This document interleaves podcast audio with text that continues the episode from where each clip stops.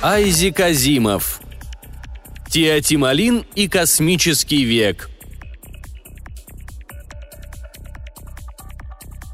Речь на 12-м годичном собрании Американского хронохимического общества. Господа, меня называют отцом хронохимии, и я не могу не испытывать некоторой гордости. Основать новую науку – честь, которая выпадает на долю лишь немногих. Я до сих пор прекрасно помню тот день в 1942 году, когда впервые, бросив в воду щепотку тиатималина, заметил нечто странное. Тиатималин, разумеется, растворился очень быстро, но к этому я уже привык. Он всегда, казалось, исчезал в тот момент, когда касался воды. Но я никогда еще не имел дела с таким чистым образцом тиатималина, как та щепотка, которую я получил. Я явственно помню, что подумал – да ведь она растворилась до того, как попала в воду.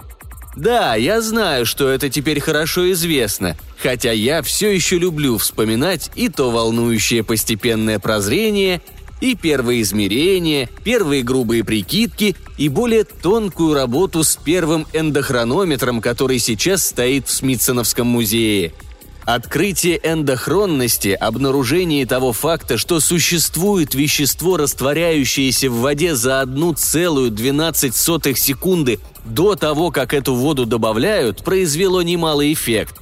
Вы это, конечно, помните. Тем не менее, создалось впечатление, будто тиатималин не более чем мистификация. Во многих комментариях, появившихся в научной печати, чувствовалась усмешка – Частные сообщения, которые я получал, свидетельствовали об огорчительной склонности к описанию экспериментов, явно не имевших никакой научной ценности и представлявших собой какие-то странные шутки. Может быть, именно поэтому американское хронохимическое общество смогло собрать на это выступление всего 15 слушателей. Эти шутки, джентльмены, дорого нам обошлись.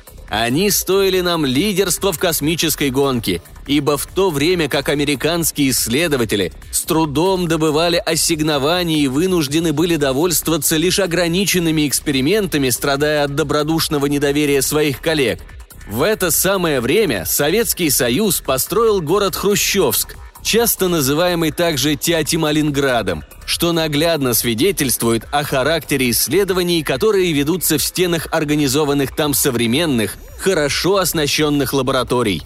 Изучение теотималина, пройдя стадию, которую можно назвать классической, вышло на современный уровень, когда Анна Макларен и Дональд Мичи из Эдинбургского университета разработали телехронную батарею – если вы где-нибудь о ней читали, то это значит, что вы принадлежите к числу ясновидящих, потому что научная печать хранила упорное молчание по этому поводу. Она была опубликована лишь в небольшом, хоть и весьма уважаемом, журнале невоспроизводимых результатов, который издает Александр Кон.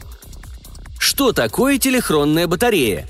Обычный эндохронометр вы знаете. Это устройство, автоматически добавляющее воду в пробирку с тиатималином, где тот растворяется за 1,12 секунды до того, как добавляется вода. А теперь представьте эндохронометр, соединенный с другим эндохронометром, таким образом, что растворение тиатималина в первом вызывает добавление воды во второй – Теотималин во втором аппарате растворяется за 1,12 секунды до того, как она будет добавлена, и, следовательно, за 2,24 секунды до того, как будет добавлена вода в первый аппарат. Таким образом, можно соединить сколько угодно эндохронометров, и в каждом из них теотималин будет растворяться на 1,12 секунды раньше, чем в предыдущем – в батарее, состоящей примерно из 77 тысяч таких блоков, последняя порция тиатималина растворится за целые сутки до того, как будет добавлена первая порция воды. Благодаря применению печатных схем и высокой степени миниатюризации, весьма компактные модели такой батареи созданы в Эдинбурге и в нашей лаборатории в Бостоне. Это устройство объемом не более кубического фута позволяет получить эндохронный интервал в 24 часа – Существуют веские, хотя и косвенные доказательства, что Советский Союз располагает еще более совершенными моделями и выпускает их серийно. Очевидное практическое приложение такой телехронной батареи – предсказание погоды. Другими словами, если установить первый элемент батареи на открытом воздухе таким образом, чтобы он оказался под дождем, если таковой случится, то тиатималин в последнем элементе растворится накануне, что позволяет безошибочно предсказать дождь или его отсутствие на день вперед. Я полагаю, джентльмены, вам сейчас станет ясно, что телехронная батарея может быть использована и для предсказаний более общего характера. Возьмем шуточный пример. Представьте себе, что вас интересуют скачки. Вы намерены сделать ставку на победу определенной лошади в определенном заезде – за 24 часа до начала заезда вы можете принять твердое решение, что если эта лошадь на завтра победит, вы, узнав об этом, немедленно добавите воду в первый элемент телехронной батареи, а если не победит, не добавите. Приняв это решение, вам остается только наблюдать за последним элементом – если тиатималин в нем растворится, а вслед за этим с интервалом в 1,12 секунды растворение будет происходить во всех последовательных элементах батареи, но это вас уже может не интересовать, то это будет означать, что ваша лошадь победит вне всякого сомнения. А если вы питаете склонность к внешним эффектам, то можете сконструировать батарею так, чтобы растворение в последнем элементе приводило в действие лампу-вспышку или пожарную сирену или взрывное устройство – все, что угодно, лишь бы наверняка привлечь ваше внимание. Вы смеетесь, джентльмены, но разве не может эта система без всяких изменений быть использована при запуске спутников? Представьте себе, что через 4 часа после старта автоматическое устройство на борту спутника передает на базу телеметрический сигнал. Представьте себе далее, что этот радиосигнал должен привести в действие первый элемент телехронной батареи – вы понимаете, что из этого следует? Посылка сигнала через 4 часа после старта может означать только одно – спутник вышел на орбиту. Иначе к этому времени он успел бы упасть на Землю и прекратить свое существование. И если в последнем элементе телехронной батареи сегодня произойдет растворение, то мы можем быть уверены, что завтрашний запуск окажется успешным, и можно приступать к делу – если же последний элемент не растворится, запуск будет неудачным, и значит при сборке ракеты допущен какой-то дефект. Команда специалистов начнет проверку, и в тот момент, когда дефектный узел будет исправлен, телехронная батарея придет в действие. После этого можно уверенно назначать старт. Вы уже не смеетесь, джентльмены? Разве не таково единственно правдоподобное объяснение неизменного успеха советских запусков в отличие от наших весьма пестрых результатов. Правда, у нас вошло в привычку объяснять успех советских запусков тем, будто они полностью скрывают свои многочисленные неудачи. Но неужели это мыслимо? Разве не удается им с удивительным постоянством добиваться успеха в самые выгодные моменты? Первый спутник взлетел меньше, чем через месяц после столетней годовщины основоположника ракетной техники Циолковского. Второй спутник вышел на орбиту как раз вовремя, чтобы отметить сороковую годовщину русской революции. Лунник-2 был запущен непосредственно перед визитом Хрущева в США, а Лунник-3 – ко второй годовщине запуска первого спутника. Совпадение? Или они знали все заранее благодаря телехронным батареям? Может быть, они каждый раз перебирали по нескольку ракет-носителей, выбрав те из них, которыми успешный запуск был бы обеспечен – как иначе можно объяснить тот факт, что Соединенные Штаты еще ни разу не смогли запустить ни одну из своих многочисленных ракет к знаменательной дате? Вспомните еще и то, что хотя утверждают, будто Советы задерживают сообщения о своих новых запусках до тех пор, пока не будут уверены в успехе, они делают это далеко не всегда. По меньшей мере в одном случае они сообщили об успехе заранее. Когда Лунник-3 был еще на пути к Луне, советские ученые с уверенностью объявили, что он, облетая вокруг этого небесного тела, произведет фотосъемку скрытой от нас обратной его стороны. Что касается орбиты Лунника-3, то они не рисковали ошибиться. Зная положение Земли, Луны и Лунника и элементы его движения, орбиту можно рассчитать точно. Но как они могли быть уверены, что сложнейшие устройства фотокамеры сработают безукоризненно – Разве не могло быть так, что успешное срабатывание камеры должно было привести в действие телефонную батарею на космодроме? Разве не могло это позволить им уже накануне фотографирования объявить с полной уверенностью, что дело закончится успешно и что они добьются еще одного престижного достижения? На мой взгляд, ответ может быть только один. Так все и было.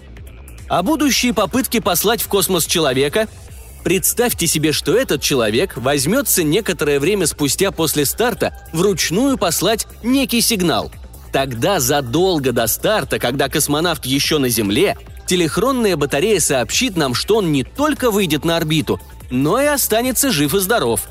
Если же телехронная батарея не сработает, то запуск человека будет отменен и больше ничего. А так как решающим фактором, который удерживает нас от посылки человека в космос, остается опасение за космонавта, то очевидно, что из-за непробиваемой тупости нашего правительства в вопросе Теотималина Советский Союз достигнет этой цели раньше. Этот же принцип, по всей видимости, можно распространить на любую научную и ненаучную область. Теоретически можно даже построить гигантские мегабатареи для предсказания результатов выборов, которые состоятся в будущем году. Но довольно об этом – Теперь позвольте мне высказать несколько замечаний, касающихся не столько огромных перспектив, открываемых исследованиями Теотималина, сколько серьезных опасностей, с которыми они связаны. Самая первая из таких опасностей, с которыми мы столкнулись, это самый старый из всех парадоксов Теотималина, а именно парадокс обмана. Речь идет о возможности вызвать растворение тиатималина, а потом обмануть его, отказавшись добавить воду – Самый первый довод против подобных идей, выдвинутый моей лабораторией, основывался на теории эндохронного атома, которая впоследствии была подтверждена другими исследователями. В силу суперпространственных затруднений одна пара валентных связей одного или нескольких атомов углерода в молекуле тиатималина выталкивается во временную плоскость. Одна такая связь простирается на 1,12 секунды в прошлое – другая – на 1,12 секунды в будущее. Поэтому, когда будущий конец молекулы тиатималина растворяется и затягивает за собой в раствор всю молекулу, он не предсказывает возможное будущее, он регистрирует действительное будущее.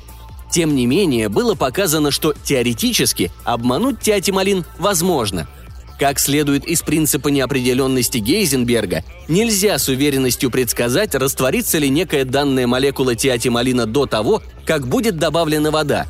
И существует ощутимая вероятность того, что не растворится.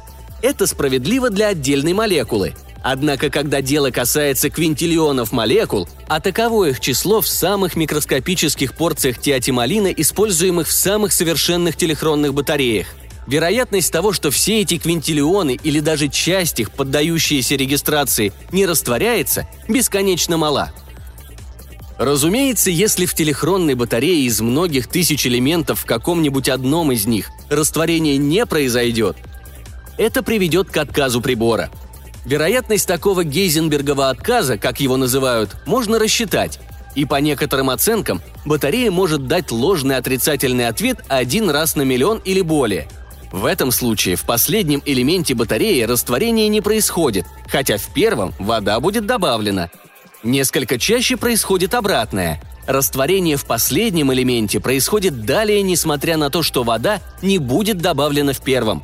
С теоретической точки зрения, вторая альтернатива, естественно, интереснее, поскольку возникает вопрос, откуда же в этом случае взялась вода – в моей лаборатории была сделана попытка зарегистрировать такой ложный положительный ответ, получив раствор без последующего добавления воды. Это связано с возможностью сотворения вещества из ничего и представляет большой интерес в связи с теорией устойчивости Голда и Хойла. Суть эксперимента проста. Один из моих студентов должен был составить батарею, имея в виду добавить воду вручную на следующий день и твердо намереваясь довести эксперимент до конца – Теоретически в последнем элементе должно было произойти растворение. После этого я собирался поручить этому студенту другую работу, а к батарее приставить второго студента, дав ему указание воды не добавлять. Прежде всего, нас удивил тот факт, что при всех этих условиях растворение в последнем элементе происходило примерно в одном случае из 20, то есть с гораздо более высокой частотой, чем можно было объяснить на основе Гейзенбергова отказа – Однако, как вскоре выяснилось, обмануть Тяти Малин не удавалось. Всякий раз случалось нечто, приводившее к добавлению воды. В одном случае первый студент вернулся, чтобы добавить воду, и его не успели остановить. В другом вода была пролита случайно. В третьем служитель... Однако не буду вам надоедать описанием того, как Тиатималин ухитрялся не дать себя провести. Достаточно сказать, что ни одного подлинного Гейзенбергового отказа мы не получили. Со временем, конечно, мы начали принимать меры предосторожности против обычных случайностей, и частота псевдоотказов снизилась. Например, мы стали помещать батареи в сухие обезвоженные сосуды. Однако при псевдоотказах эти сосуды трескались или разбивались. И только в одном последнем эксперименте мы уже решили было, что на этот раз действительно произошел Гейзенбергов отказ. Но результаты этого эксперимента так и не попали в печать. Я пытался довести мысль о его значимости до сознания соответствующих должностных лиц, но безуспешно. Позвольте мне рассказать об этом эксперименте. После того, как в батарее было зарегистрировано растворение, мы поместили ее в сварной стальной контейнер и стали ждать того момента, когда придет время добавить воду, чего мы не собирались делать. В те дни на штаты Новой Англии обрушился ураган Диана. Дело было в августе 1955 года – Ураган был предсказан, служба погоды следила за ним, и мы к нему были готовы. В те годы через Новую Англию прошло несколько ураганов, так что мы к ним привыкли. Через некоторое время Бюро погоды объявило, что опасность миновала и что ураган уходит в сторону моря. Мы с облегчением вздохнули и продолжали ждать. Однако, если кто-нибудь из вас был в тот день в Новой Англии, он наверняка помнит, что Бюро погоды, как было объявлено впоследствии, потеряла этот ураган. Что он, ко всеобщему удивлению, повернул вспять. Что за час во многих местах выпало по 5 дюймов дождя. Что реки вышли из берегов и начались обширные наводнения. Я видел тот дождь. Это был настоящий потоп. Я видел, как ручей, протекавший мимо университетских зданий, превратился в ревущий поток и начал растекаться по лужайкам, заливая мутными струями живые изгороди – я заорал, чтобы принесли топор. За ним сбегал один из студентов. Впоследствии он говорил, что, услышав мой вопль, готов был подумать, что я спятил. Я разбил стальной контейнер. Я вытащил телехронную батарею и в мерцающем сером свете того грозового дня стоял со стаканом воды в руке, готовый в нужный момент вылить воду в батарею. Дождь сразу стих, ураган повернул прочь. Я не хочу сказать, что ураган вернулся из-за нас, но все-таки – ведь вода так или иначе должна была попасть в батарею. Если бы для этого понадобилось, чтобы стальной контейнер был унесен волнами наводнений и разбит бушующей стихией, так бы и произошло. Это следовало из факта растворения тиатималина в последнем элементе. Или же из него могло следовать, что я приму решение, которое приведет к срыву эксперимента. Я выбрал второе. Можно предвидеть создание устройства, которое я называю мирной бомбой – Вражеские агенты, действующие против той или иной страны, могут собрать телехронные батареи и работать с ними, пока не случится так, что в последнем элементе произойдет растворение. Тогда можно будет заключить батарею в стальную капсулу и поместить где-нибудь у ручья, намного выше уровня самой высокой воды. 24 часа спустя обязательно случится разрушительное наводнение, потому что лишь таким путем вода сможет достигнуть контейнера – Наводнение будет сопровождаться ураганными ветрами, потому что лишь так можно будет разбить контейнер.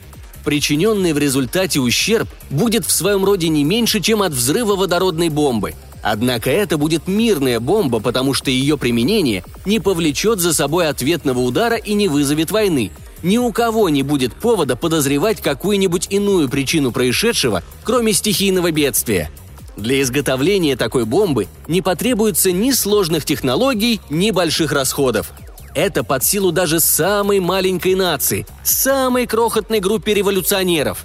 Иногда, в особо мрачные минуты, я размышляю о том, не был ли библейский потоп, прототип которого действительно запечатлен в осадочных отложениях Месопотамии, вызван экспериментами с теотималином, которые вели древние шумеры – я хочу сказать вам, джентльмены, что у нас сейчас лишь одна неотложная задача – убедить наше правительство добиваться международного контроля над всеми источниками тиатималина. Он беспредельно полезен, если употреблять его на благо. Он беспредельно опасен, если использовать его во зло. Ни один миллиграмм тиатималина не должен попасть в безответственные руки. Джентльмены, я призываю вас к крестовому походу за безопасность мира –